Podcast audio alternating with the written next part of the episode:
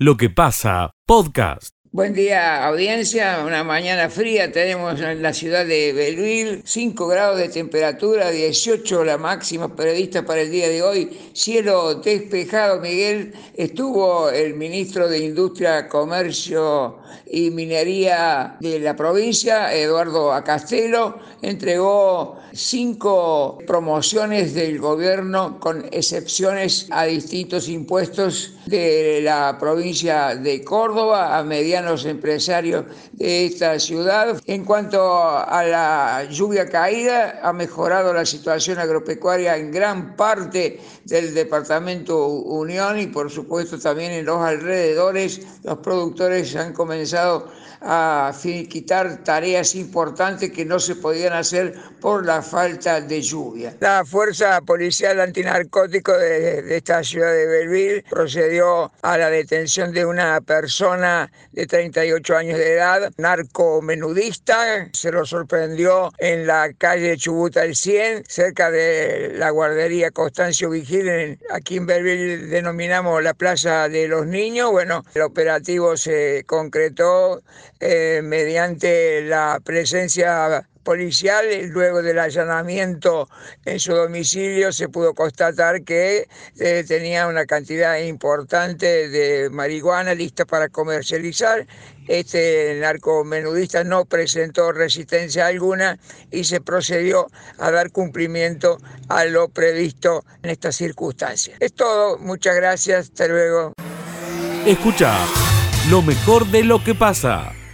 ¿Qué tal? ¿Cómo les va? Muy buena jornada para hoy. Bueno, la fiscal del primer turno de Río Tercero, Paula Bruera, se refirió a lo sucedido en la jornada del lunes, cuando un niño de 10 años acudió a un negocio de barrio Castanino en Río Tercero, indicándole a la propietaria que su madre lo había golpeado. La madre, recordemos, quedó detenida por orden de la fiscal. Vamos a escuchar brevemente lo que decía la fiscal Paula Bruera con relación a este hecho.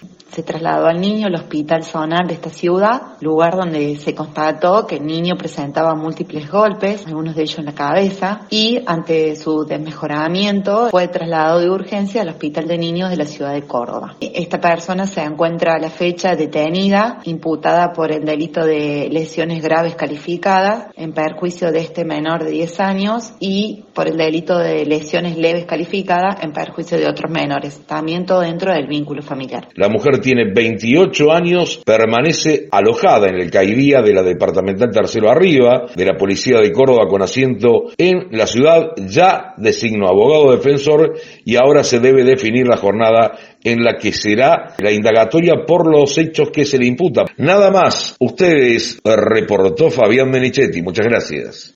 Escucha lo mejor de lo que pasa.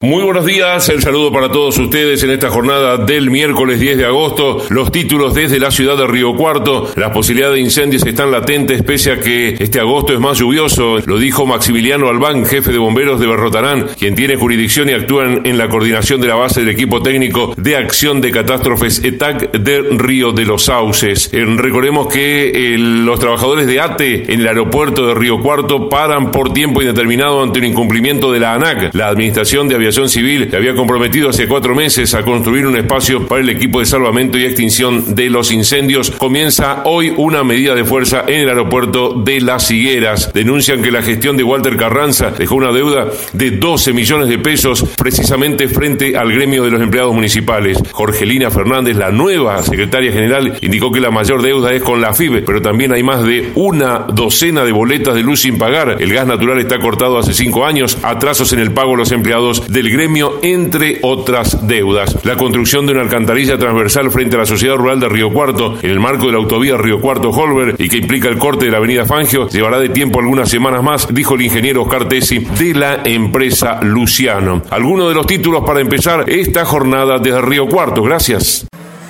Escucha lo mejor de lo que pasa. Buen día para usted, buen día para toda la gran audiencia, como siempre. Gracias por el saludo.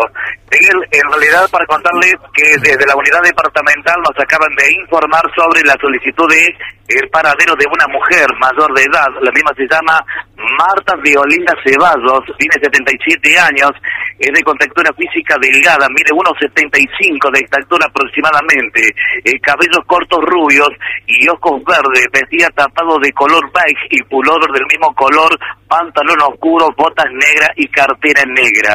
La señora fue vista por última vez aproximadamente la jornada del día sábado, alrededor de la hora 20, en barrio La Iglesia Adventista del séptimo día, calle Catamarca, al 1473.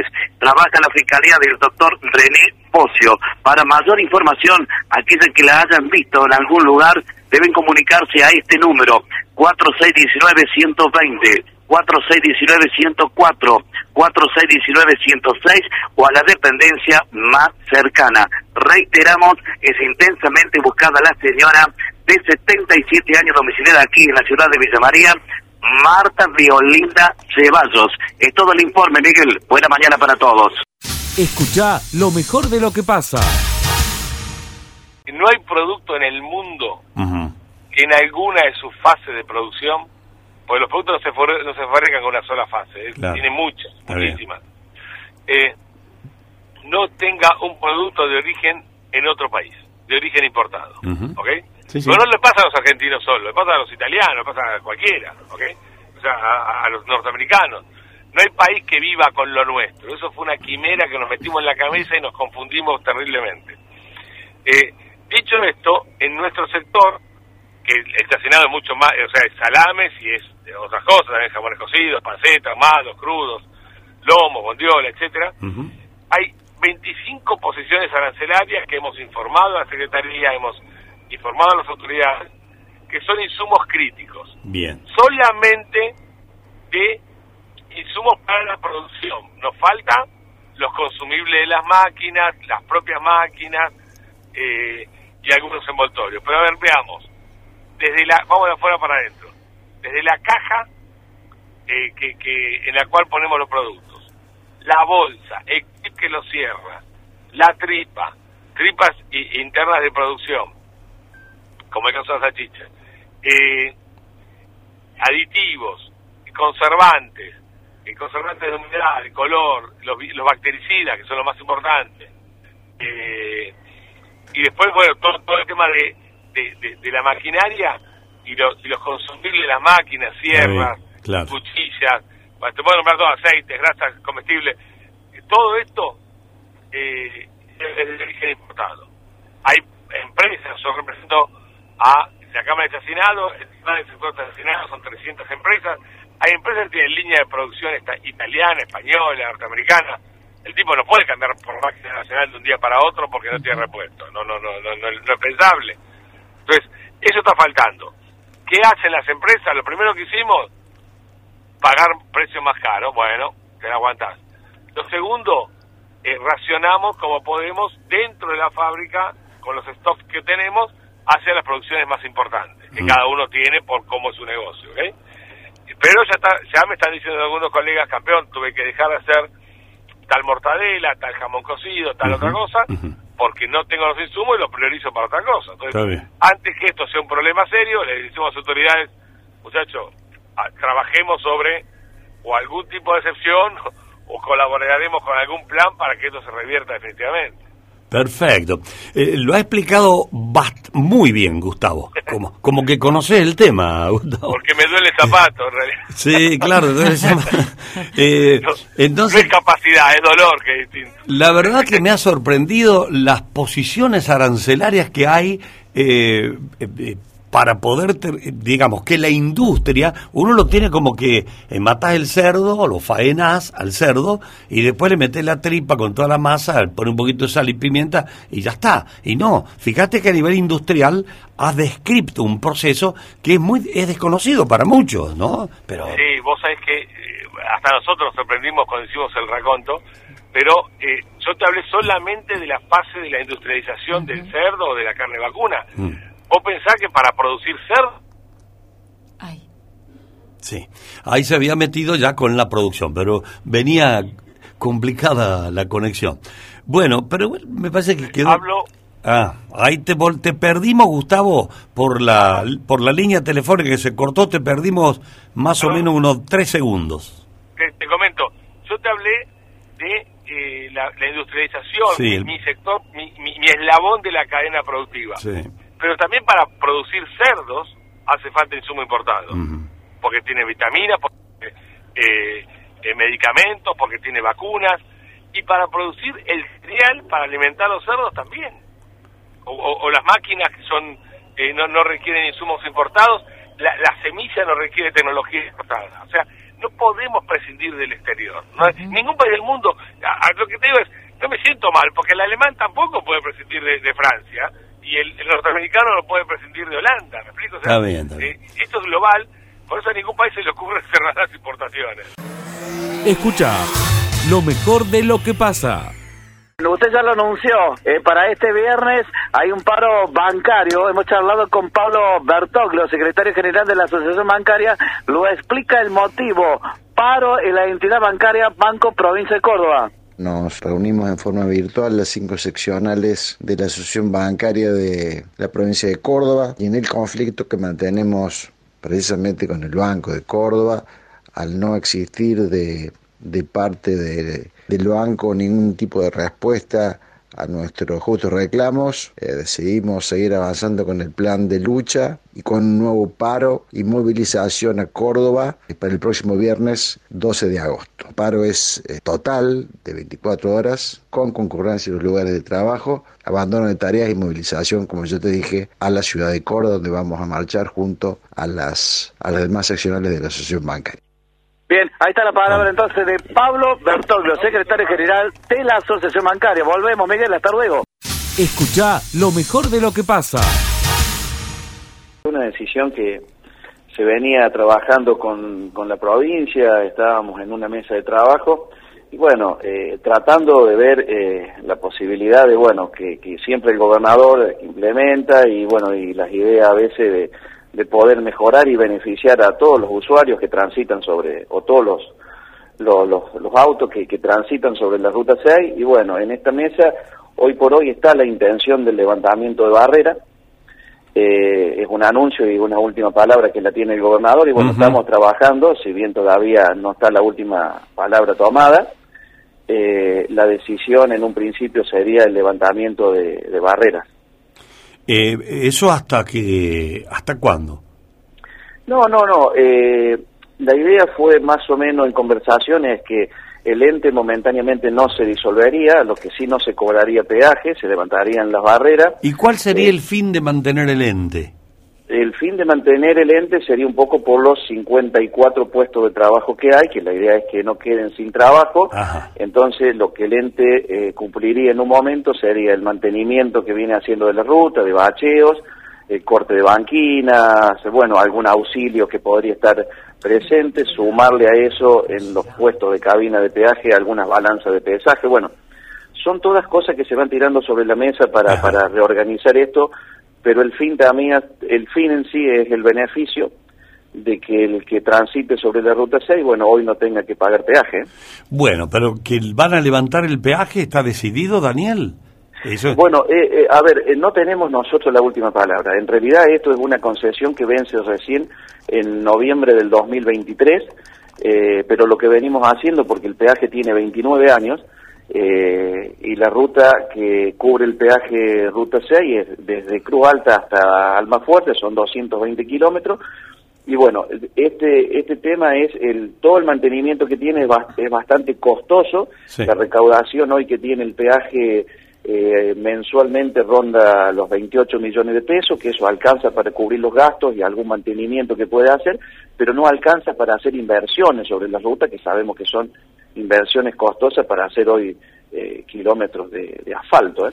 Eh, esta mañana habló con nosotros Gustavo Rossi, el secretario general de Huecara, que es el gremio, ¿no? Sí. Agrupa. y sostienen en un comunicado además que da superávit. El, el, ah, ¿qué, es lo que Totalmente. Hoy, hoy el ente, Miguel, está normalizado, está regularizado y no da pérdida. O sea, pero tampoco da inversiones para o, tampoco tiene un superávit como para hacer ah, eh, claro, pavimentos. hablan de 17 hablan de 17 millones de pesos de superávit. Vos decís que eso no alcanza para hacer una obra eh, Tal cual, Miguel. Eso puede alcanzar, estamos hablando de 220 kilómetros que tiene la Ruta 6. Eso alcanza para hacer cortes de cortes de banquina, bacheo, mantenimiento, pero no alcanza para hacer una obra. Estamos hablando de los costos de hacer una obra de, de, de, 40, 50 kilómetros de pavimento, estamos hablando de totalmente de otros números. Eh, el, el, el ente también tiene picos de los meses un poco más recaudadores que son los meses de los meses de turismo, los meses de verano, los meses de cosecha y bueno, por ahí tiene algunas bajas en algunos meses, pero en sí el ente está totalmente controlado, regularizado en lo, en lo económico, pero bueno, también creemos que por ahí es beneficioso también para, para nuestro país, para nuestra provincia, a ver, eh, tener la posibilidad de, de, no poder cobrar peaje. Sí, sí. Mira, acá hay los mensajes arrecian con que hay que... Desde que Menem los puso los peajes estamos todos en contra. No, no queremos que nos cobren peajes. Eso es una gran verdad. Acá el tema está con la gente, no los muchachos y las, las chicas, chicas y muchachos que trabajan ahí, que son como 60 son 54. Ayer tuvimos una reunión con, con, los empleados y bueno, lo que sí se le transmitió, lo que sí se le dijo, está toda la contención de parte del ente y toda la contención de parte de la provincia para que nadie se quede sin trabajo. Entonces esta reubicación y esta nueva implementación de trabajo, estamos hablando que eh, para, mantener para mantener los 220 kilómetros necesitamos personal que lo haga. Por eso el, el, el ente no se va a disolver, sí va a ser mantenimiento y bueno, ese es un convenio que vamos a tener que hacer con provincia. Daniel, ¿de dónde sacaría la plata el ente para hacer los trabajos de mantenimiento, para eh, seguir con los sueldos de los trabajadores? Porque al desaparecer el peaje, que entiendo yo debe ser el principal ingreso, después cómo, cómo seguiría funcionando. Bueno, te comento, nosotros por un par de meses gracias a Dios, el ente puede mantener esto, se puede solventar todavía, pero para un futuro necesitamos que tengamos algunos ingresos.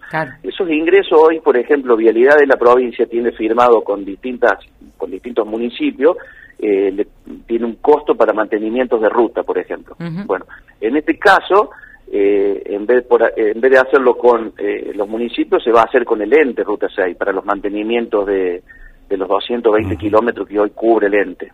Bien. Entonces ese, ese convenio que tenemos que firmar, tenemos que ver qué ingresos son, cuánto nos alcanza para poder solventar gastos y para, para que nadie quede sin trabajo. Se está trabajando, se está estudiando, yo creo que es una decisión que, que la va a terminar eh, diciendo el gobernador, yo creo que es la última palabra, pero bueno, queremos en una mesa de trabajo sacar de este diálogo lo mejor y que sea conveniente para todos, pero sobre todo para los que transitan y los que transitamos sobre la Ruta 6, creo que hoy por hoy también es importante eso, poder eh, no tener gastos extra. ¿eh? ¿Y desde la provincia qué argumentos le dieron para el cierre? No sé si tuvieron algún acercamiento con la provincia ya. No, no, es, que estamos sentados con la provincia, ¿eh? estamos sentados con Martín Gutiérrez de Vialidad, estamos sentados con, con, con el ministro Sosa, ¿Y, eh, por qué se levanta este peaje y no otros peajes en distintos puntos de la provincia? yo ya no puedo decir sobre los otros. No, yo te puedo decir sobre la Ruta 6 porque somos los intendentes responsables de esto.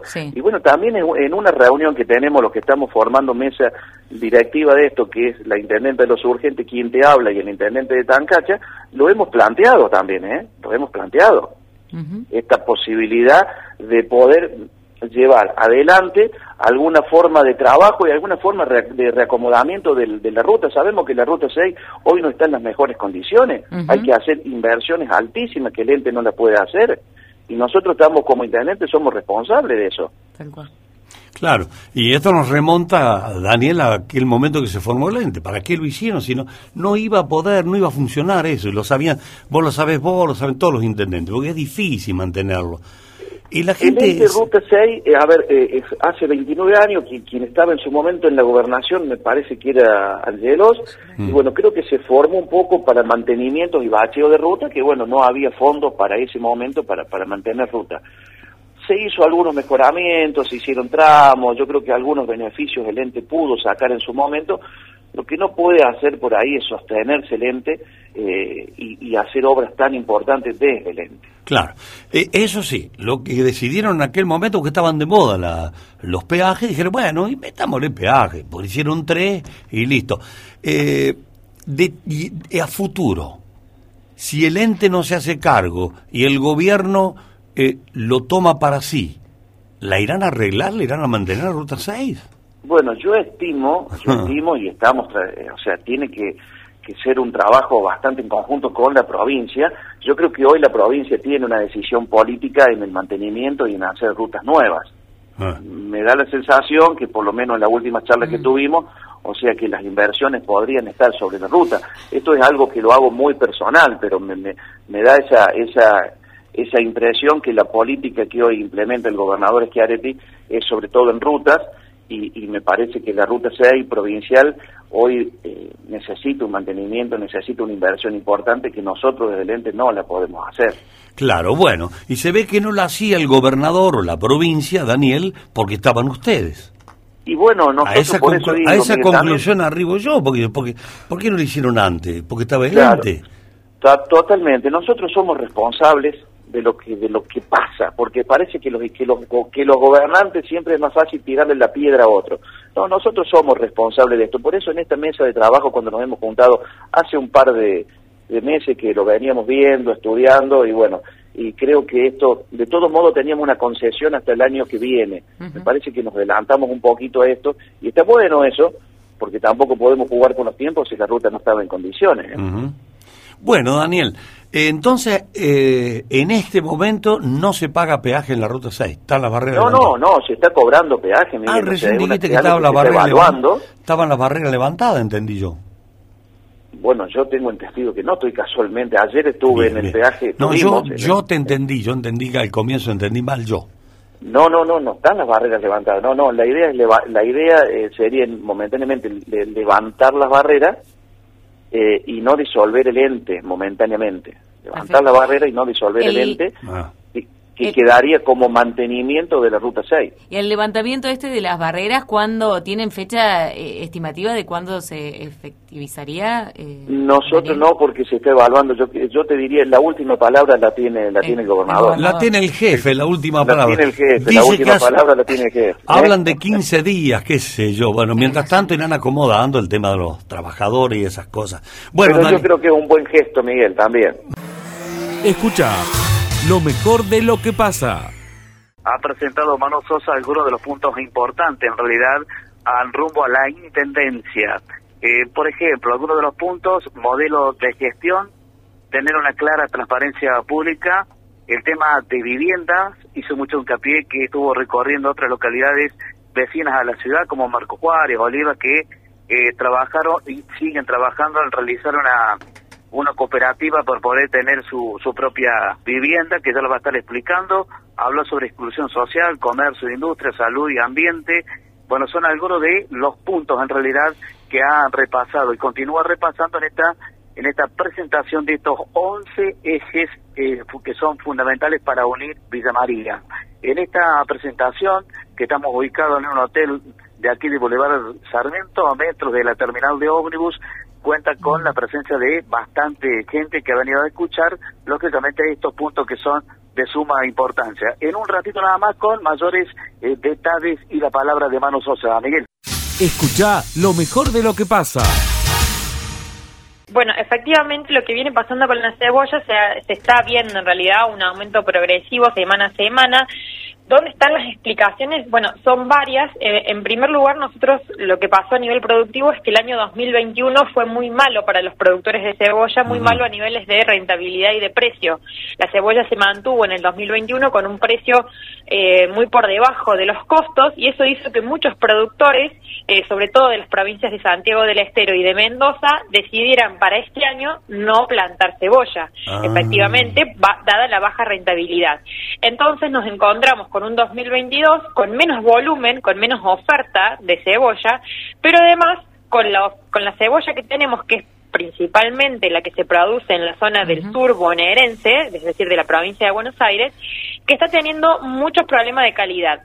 ¿Por qué se da esta calidad, estos problemas de calidad? Bueno, eh, básicamente porque tuvimos eh, lluvia en épocas en donde no debería haber habido lluvia y mucha sequía en, en los primeros momentos de la, de la plantación. Entonces, este está siendo un año complicado. De hecho, si ustedes van a la verdulería, la señora que, que mandó el mensaje, además de que la pagó cara, habría que preguntarle qué cebolla recibió, porque Mm. se está viendo en las verdulerías mucha cebolla eh, con blandita o con Sí, casi sí, estados sí. de, de podredumbre. Mm. Vieron cuando la, abren, la pelan un poco y la encuentran un poco marrón. Bueno, esto hace que tengamos eso. Eh, Eso se debe a esta cebolla de mala calidad. Y a su vez, nosotros tenemos un momento en el año que va entre mayo y agosto más o menos, en donde exportamos eh, cebolla a Brasil. Si bien uno ve los números y estamos exportando la misma, la- los mismos volúmenes que el año pasado, lo cierto es que esa combinada, la exportación versus la falta de volumen, Claro. está haciendo que la cebolla aumente de precio por escasez de producto. Pero Y a su vez, ¿por qué, ¿por qué suben los precios? Porque esa, esa falta de producto también lo que está pasando es que la cebolla buena, por un lado es la que se exporta y la que queda en el mercado se trata de defender muchísimo a nivel de la comercialización. Entonces, la cebolla que está en buena calidad está todas las semanas sube eh, su precio. De hecho, si nosotros vemos la primera semana de, agosto subió un 16% respecto de la semana anterior, pero ya venía subiendo. Entonces, en los mercados mayoristas, esta semana la cebolla está más o menos entre los 100 y 120 pesos. eh, mientras que la semana anterior estaba en 95, 96. Claro, claro. Eh, esas son las, las situaciones, digamos, que un poco están explicando eh, el aumento de la cebolla. Bueno, ha sido muy clarita, Laura. O sea, hemos cosechado menos cebolla porque la gente, el, el productor no le convino eh, producirla, sembrarla, cose- hacer cebolla. Y, y entonces hay menos y el precio aumenta. Encima, los brasileños nos compran en esta época. Está clarito el asunto. Eh, mencionaste eh, Santiago, Mendoza y sur de la provincia de Buenos Aires. ¿Esos son los puntos principales de la geografía Estas son argentina? las provincias, eh, digamos, con, con volúmenes más importantes y que cuando uno analiza la oferta nacional y, y el consumo nacional, bueno, estas son las tres grandes eh, zonas productivas. Después, por supuesto, que hay otros cinturones verdes, como puede ser en algunos eh, lugares de la provincia de Córdoba, también en el norte, en Jujuy o en Salta, en donde uno también ve producción de cebolla, pero normalmente son escalas más pequeñas y que alcanzan a abastecer eh, lo local. En el caso de ciudades tan grandes como Villa María, como Córdoba, muchas veces los mercados concentradores se proveen de estas zonas productivas porque no alcanza con la producción local para abastecer el consumo. Tengamos en cuenta que la cebolla está dentro de las cuatro hortalizas más consumidas por los argentinos, o sea, nosotros en general como consumidores eh, argentinos nuestra oferta está integrada, el 80% en realidad de nuestro consumo frutihortícola está integrada por cuatro o cinco productos, dentro de esos cuales está la cebolla, ¿no? Bien, y se bien. resume básicamente en papa, tomate, cebolla, por un lado, lechuga, depende de la temporada, y en el caso de las frutas, por banana, manzana, naranja o mandarina, depende de la temporada. Bueno, Es decir, todo, eh, todos esos 10 productos hacen al 80% del consumo. El resto es bastante accesorio y temporal. Y ahí también uno explica, te agrego esto nada más, explica el porqué de algunos saltos. Por ejemplo, en este momento también estamos viendo un pequeño aumento de una semana a la otra del tomate. Bueno, ¿por qué? Porque en algún punto los consumidores hemos estandarizado nuestros consumos, nuestras demandas, cuando en realidad tenemos una producción que no es estándar a lo largo del año. Entonces, eh, eh, estiramos, digamos, esa demanda. Nosotros queremos comer tomate todo el año al mismo precio, pero la realidad es que, por ejemplo, en este momento no hay suficiente tomate, como pasa con la cebolla.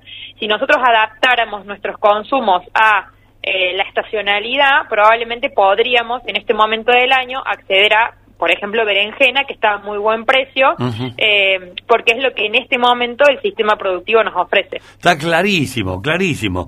Bueno, eh, gracias por explicarnos y, y calmar a la oyente que manda el mensaje. Ahí tiene la explicación por qué se le planta la verdura y dice, ¿cómo que ayer me cobraste? Eh, ¿Cuánto era, Vero? Ciento... 120, pero la, la estimación, lo que acá llama la atención, eh, Ana Laura, es que fue de un día para el otro. Claro. Fue un lunes y le cobró 120 pesos y fue un martes y le cobró 250. Al otro Bueno, día. eh, básicamente hubo un aumento del 50%. Eso es muy normal dentro de la actividad y muy probablemente también hay que decir que esa verdulera o verdulero haya ido al mercado, por ejemplo, fue el lunes y recién volvió a ir el, el miércoles, o en el caso de Villa María, el mercado creo que trabaja los domingos, entonces a lo mejor la verdulera fue el domingo y volvió a recibir el martes y ya el salto se ha dado. De hecho, acá en el mercado mayorista de Córdoba o en el de Buenos Aires, uno ve a veces los saltos en el transcurso de las horas del día, ¿no? Ah. Eh, porque se empieza como a saber, che, está faltando cebolla, entonces los precios empiezan a aumentar.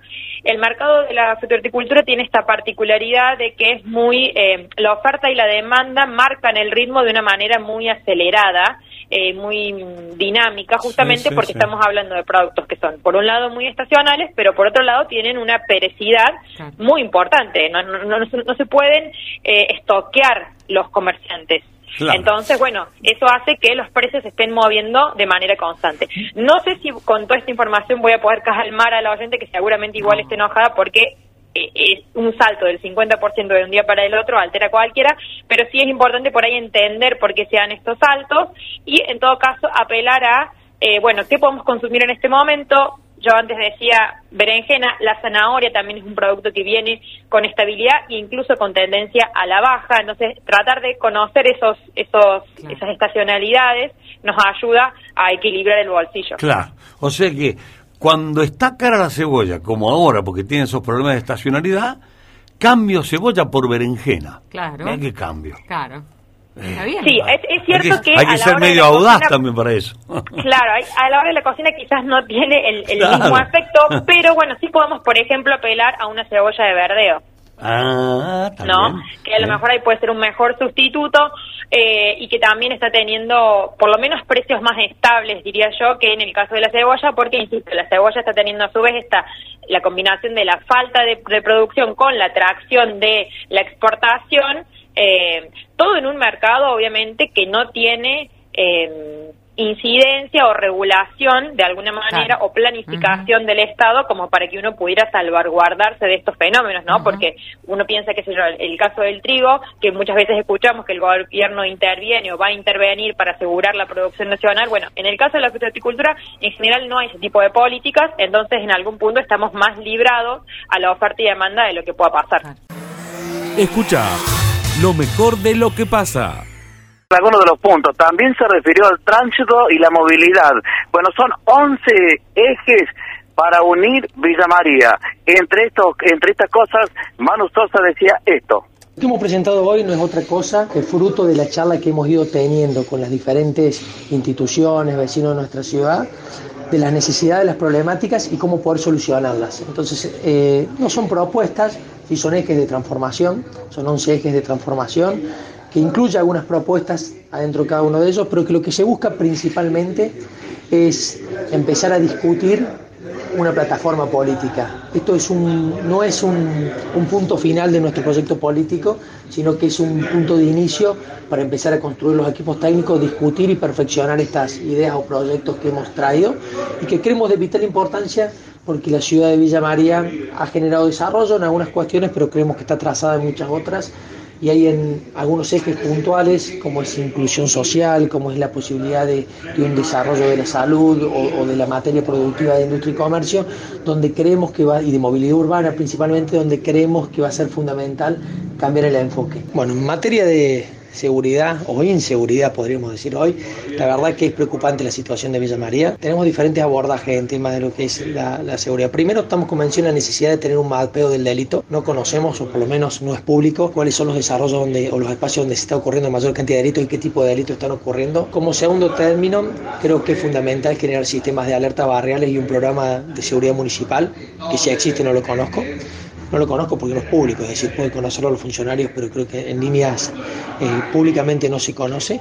Y por otra parte, creo que fruto de la inseguridad es la mala política de inclusión social que se ha venido dando en los últimos tiempos. Menos personal en la planta política, dijiste. Sí, estoy convencido de que el Estado municipal se ha robustecido de funcionarios. Acabo de citar una frase de Cristina Kirchner. Funcionarios que no funcionan. Nosotros creemos que eso atenta contra la la eficiente gestión municipal. Nosotros pensamos reducir a una tercera parte lo que hoy creemos o consideramos que hay cantidad de funcionarios, porque tampoco hay información pública que pueda permitirnos planificar, pero nosotros creemos que una tercera parte de los funcionarios municipales que se tiene hoy se va a tener una gestión mucho más eficiente, mucho más cercana al vecino y que va a permitir que ir a la municipalidad deje de ser una odisea para terminar siendo un trámite y una, una gestión eficiente.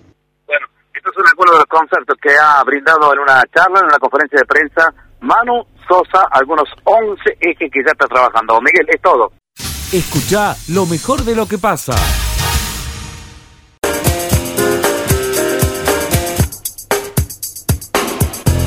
La columna de Martín Alanís. Danza de nombres en el peronismo para la sucesión de Gil en Villa María. Bueno. Este es el título, Miguel, de una nota nacional, porque está publicada justamente en un medio de Buenos Aires, respecto a lo que está pasando aquí en Villa María. El sitio, yo lo he mencionado ya en algunas oportunidades, es específico de política, pero tiene mucha incidencia en la política nacional, sobre todo para el mundo que debate todo el tiempo cuestiones Sí, sí. políticas, para la propia jerga. Hablamos del sitio Letra P.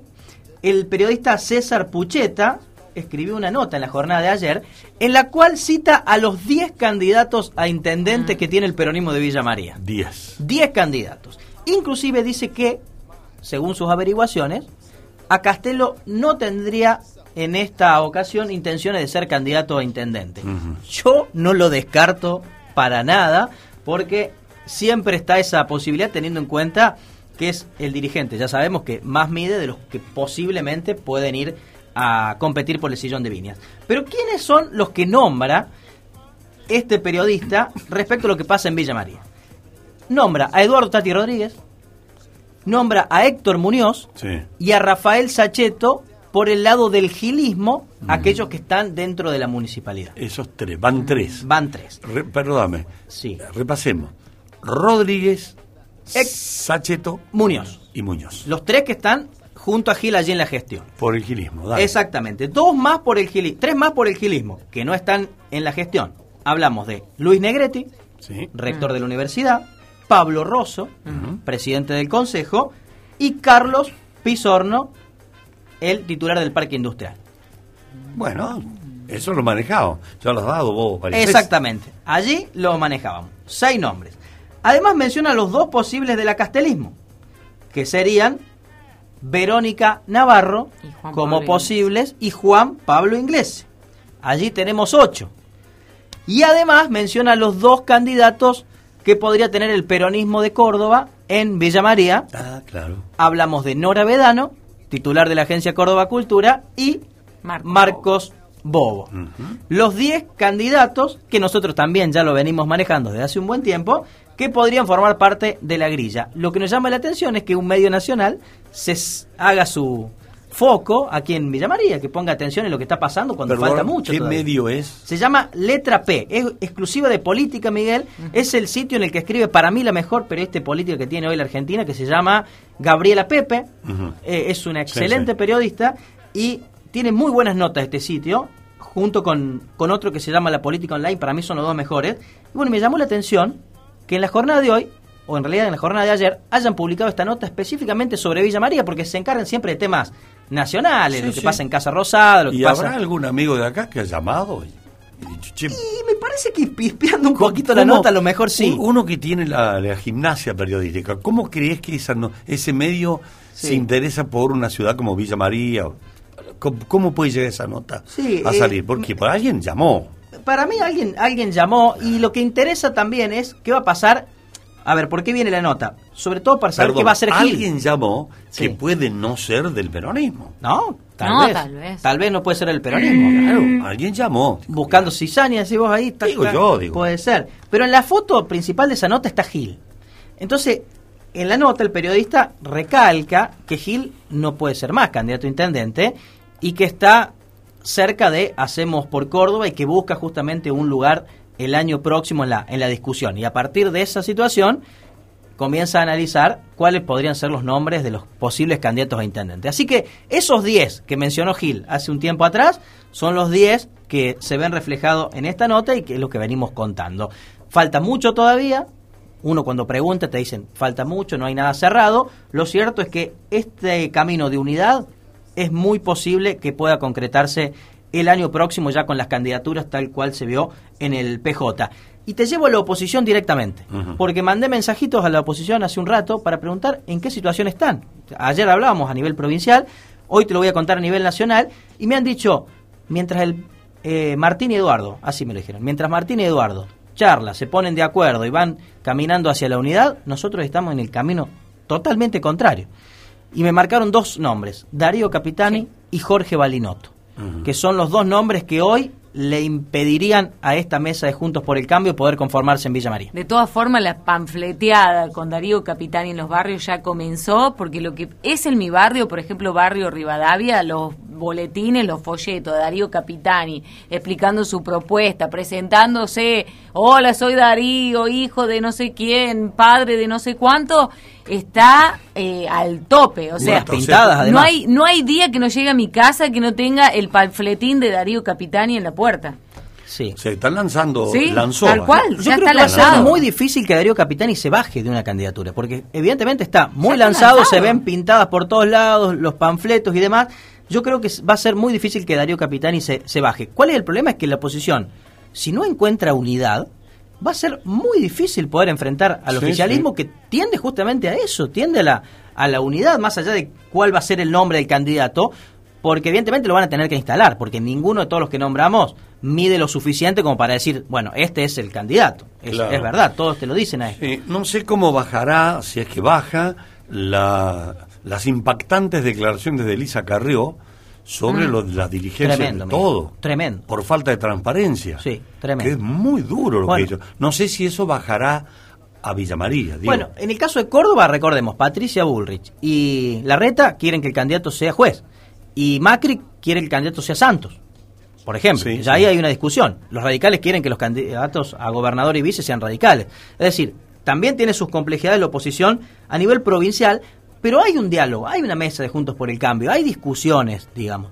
A nivel local, ni eso, Miguel. No han podido conformar la mesa de Juntos por el Cambio. Entonces son todas expresiones individuales o partidarias que son legítimas y que están muy bien, pero si no hay diálogo, articulación entre los distintos partidos, va a ser muy difícil enfrentar al oficialismo. Les pasó hace cuatro años, fueron divididos y se comieron una Bueno, paliza. de- dejen, permítanme hacer un ejercicio hipotético, ¿no? Sí. Obviamente es hipotético. Si quedase, no se ponen de acuerdo dentro de, de Juntos por el Cambio y queda Capitani. Sí. Como dice Lavero, está lanzadísimo. eh, hay- bueno, y se ponen de acuerdo en el peronismo. No va Castelo y va Gil tampoco. No. Y va, qué sé yo, a ver, pongan un nombre. Pisorno. Creo que es el que más firme está Pisorno. Capitán y Pisorno.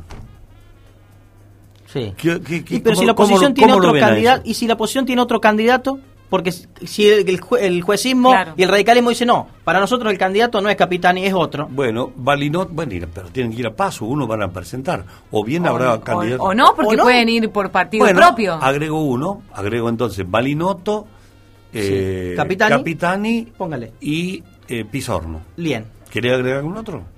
No, yo creo que sí, está bien. Bueno, está Si lanzado, oficial- está lanzado ya el chico eh, El Sosa. presidente Sosa. Sosa, Manuel Sosa. Que en este momento, está- Sosa. recién lo Exacto. reportamos. Sí. Bueno, ahí, están- ahí tenemos cuatro. Hay que votar en Pobre, Villa que María. disculpe que le dije el chico, pero no me salió el. Bueno, pues. Manuel Sosa. Estará contento que le chico. Eh, en- hay que votar entre Sosa, Sí. Valinotto, esto es hipotético. Hipotético. ¿no? Eh, Capitani Sí. y ¿quién era el otro que pusimos? Eh, Pisorno. Pisorno. Pisorno. Pisorno. Lo que pasa es que no, no es lo mismo, porque Pisorno viene con la ventaja de tener todo el aparato oficialista Ah, no, está- y el aparato del Pero PJ. el, el escenario que planteo es hipotético Claro. y definido. Ya está. Claro. Son Sí. los candidatos esos. A ver, ¿qui- ¿quiénes creen que Y en por ese, dónde irían? En ese escenario, gana Pisorno. claramente digamos, porque va a alinear toda la estructura. No sé, entro en duda. Entro en duda. No sé. No, lo, no lo doy como ganador ampliamente. Pisorno en No, este escenario. No, no, yo No, no digo ampliamente ampliamente, no. no, no, no. Yo digo Sí, que sí. en un escenario de división de uno de los dos Sí. espacios, si el oficialismo o la oposición se dividen, van a perder muchísimas chances a la hora de poder ganar la elección. Tienen que estar unidos para llegar ambos con posibilidades. Yo creo que el peronismo lo entendió eso. La Mm. oposición todavía no lo entendió. En un esquema de unidad de ambos espacios, yo creo que es final a bandera verde, como lo va a hacer a nivel provincial si también ocurre. Di- diste 10 candidatos del peronismo. Sí. Que pueden ser 11. Si entra o no a Castelo, digamos. Claro. De esos 10, 7 pertenecen a un riñón del actual intendente. Sí. 3 no. Porque Nora Vedano pertenece, es parte, ¿no? De, de- de tiene muy buena de que relación. no sea gilismo, pero sí, Sí, sí, tiene de buena buena. relación. Yo no sé si no si hay un acuerdo ya que vaya un candidato teniendo tantas diferencias. No sé si está definido el candidato. Yo, eh, Sí lo veo definido. no Sosa que dijo, bueno, yo quiero ser, Pero eh, va por empiezo con mi campaña y Darío Capitán y digamos, hoy eh, son las, las dos imágenes que tenemos en Villa María Pero como Sosa posible. está bajo otro partido y No, no, digo, hoy tenés dos candidatos Sí, que, que tienen lanzados. esa intención de voto, Sí. ¿no? De, de buscar los votos. Y después tenés la división de, de, de los dos, si se quiere, más, más fuerte. Sí. Peronismo y. Sí, la diferencia y es que el por peronismo- el cambio, o radicalismo, como lo Sí, quieras la diferencia es que el peronismo puede alinear rápidamente a toda la tropa, para decirlo de alguna manera, decir el candidato es Pisorno y van a trabajar todos, los barrios, van a trabajar. Sí, yo creo que la van a encontrar. Sí, digamos. yo sí, porque Sí. aparte yo entiendo que esta la decisión final la va a tener eh, lo que diga Martín Gil y lo que acuerde con provincia y con nación y la bajada va a venir por ahí y el que se quiera meter lo van a bajar. Sí. O sea, no no va a haber Sí. mucha discusión porque el peronismo siempre fue el consenso, va a ir el consenso. Después, más allá de esto, de que se pelean, bla, bla, bla, bla, bla, bla, pero ellos la tienen clara, pues vamos a ser realistas, la tienen clara. Ellos saben que alineados tienen más posibilidades y de- Sí. divididos Siempre ya les va así. a costar mucho más. Siempre fue así. Es Salvo claro. que el nuevo escenario No. sea diferente. Sí, pero yo no- creo que, que en un esquema de división de la oposición que se puede dar, porque ya sucedió en 2019, el candidato puede ser cualquiera de los que mencionamos, que creo que podría ganar tranquilamente. En un esquema de unidad de la oposición, ahí van a aflorar Doña Encuesta Mm. y el que más mida va a ir. Ya lo hemos dicho en más de una oportunidad, como ha sucedido en Marco Juárez, el mejor ejemplo. ¿Quién es la que más medía? Crescente, listo, se bajó el candidato del PJ y fue Ujú. Crescente el primer lugar de la oposición. Lo mismo va a pasar en Villa María cuando llegue el momento de definiciones. El Pero, que más pero hay muchos nombres. Hay muchos, no- yo veo muchos nombres en relación a, a tiempo atrás. Sí, pero vos tenés mucho nombre y tenés que ver quién piche y quién corta Claro. esos nombres, porque Bueno, nombres podemos sé, tirar un millón. Pero, pero de, lo- de los últimos nombres que se tiraron en su momento para llegar a un acuerdo, llámese Martín Gil ganándole a, a Cariñano en la encuesta, Sí. bueno, eran pocos nombres. Pero ahora está hablando de 10, 11 nombres. Y bueno, porque no Es tenés mucho. ningún referente Bueno. eh, importante del peronismo, porque si no es Gil, o es a Castelo, o es Vedano, no tenés otro. Entonces, frente a la falta, tenés que tirar Que un montón. A, a ver cuál prende. Yo de- igual, Sí. de esos 10 me quedo con Pizorno y Negretti, que son los únicos que para mí están en camino. El resto, todos Sarasa. Y pero mejor la sociedad no, no, no, no es del gusto, él prefiere otro. No, por eso. Prefiere a Juan Pablo Pero no elige joven. la sociedad al candidato del eso. peronismo. Lo Y si, va, el y si va a encuesta, sí, lo termina eligiendo el, el, El peronismo el que- no el va a que ir a encuesta, Diego, porque históricamente nunca Bueno, fue pero va a encuesta, No, pero en este, vota ca- la encuesta? en- en ¿Vota este caso, sociedad? claro, en este caso ¿Vota va a ir a encuesta. En este caso, sí, el partido puede decir, che, me gusta más este, pero si las encuestas dicen otra cosa, van a ir a la encuesta. Pasó el Marco Juárez, ¿qué decía el partido? Queremos a el, el titular del hospital. ¿Qué dijo Schiaretti? No, no es el que más mide, el que más mide Crescente, va Crescente. Yo creo que va a pasar lo Lo que mismo. pasó con Gil en su momento. Y lo que pasó con Gil y Cariñano, el que era el que más este, medía. ¿Quién votó? Eh, ¿Votó el ciudadano en una encuesta? Bueno, alguien del, de la Castelismo en su momento eh, me dijo, a, a Cariñano le prendimos el ventilador durante dos años, toda la foto, todos los actos, y no prendió. Entonces va a llegar esa instancia, del que más mida va a terminar siendo el, el candidato. No me parece menor que a tanto tiempo de la elección ya haya unidad, o que se muestre la unidad del, del peronismo a nivel local. Eso es un dato. Ahora la elección va a estar definida del candidato en función de lo que pase con la oposición, si van unidos o van divididos, lo que pase a nivel Córdoba, quién va a ganar la elección provincial, quién va a ganar a nivel nacional, hay muchos factores todavía. Pero estos son los nombres que, que se están manejando. Bueno, qué lindo. Qué, miren lo que ha- somos apasionados la Oh, política. no, me encanta un ratito. debate. En la mesa Bueno, de café. Sería lindo. una mesa de sándwiches milanesa hasta ahora. Más que de café. Igual, igual vos eh, hincáis un poquito en el entorno de Sí. Gil y va a ver que te- de esos 10 te quedan No, dos, sí. tres. Bueno, pero es una estrategia. Sí, sí. Yo me gustaría saber por qué sacó la nota ese medio. ¿Cómo llegó allá? Ya te cuento. Ese medio nacional. ¿Vos me contás? yo te voy a pasar la nota, léela y yo creo que te vas a dar cuenta. Ah, claro. Yo creo que te vas a cuenta. Bueno, bueno. Bueno, listo, Martín. Nos vemos, Miguel, hasta mañana. Listo, suficiente lío armaste esta mañana. Lo que pasa, podcast.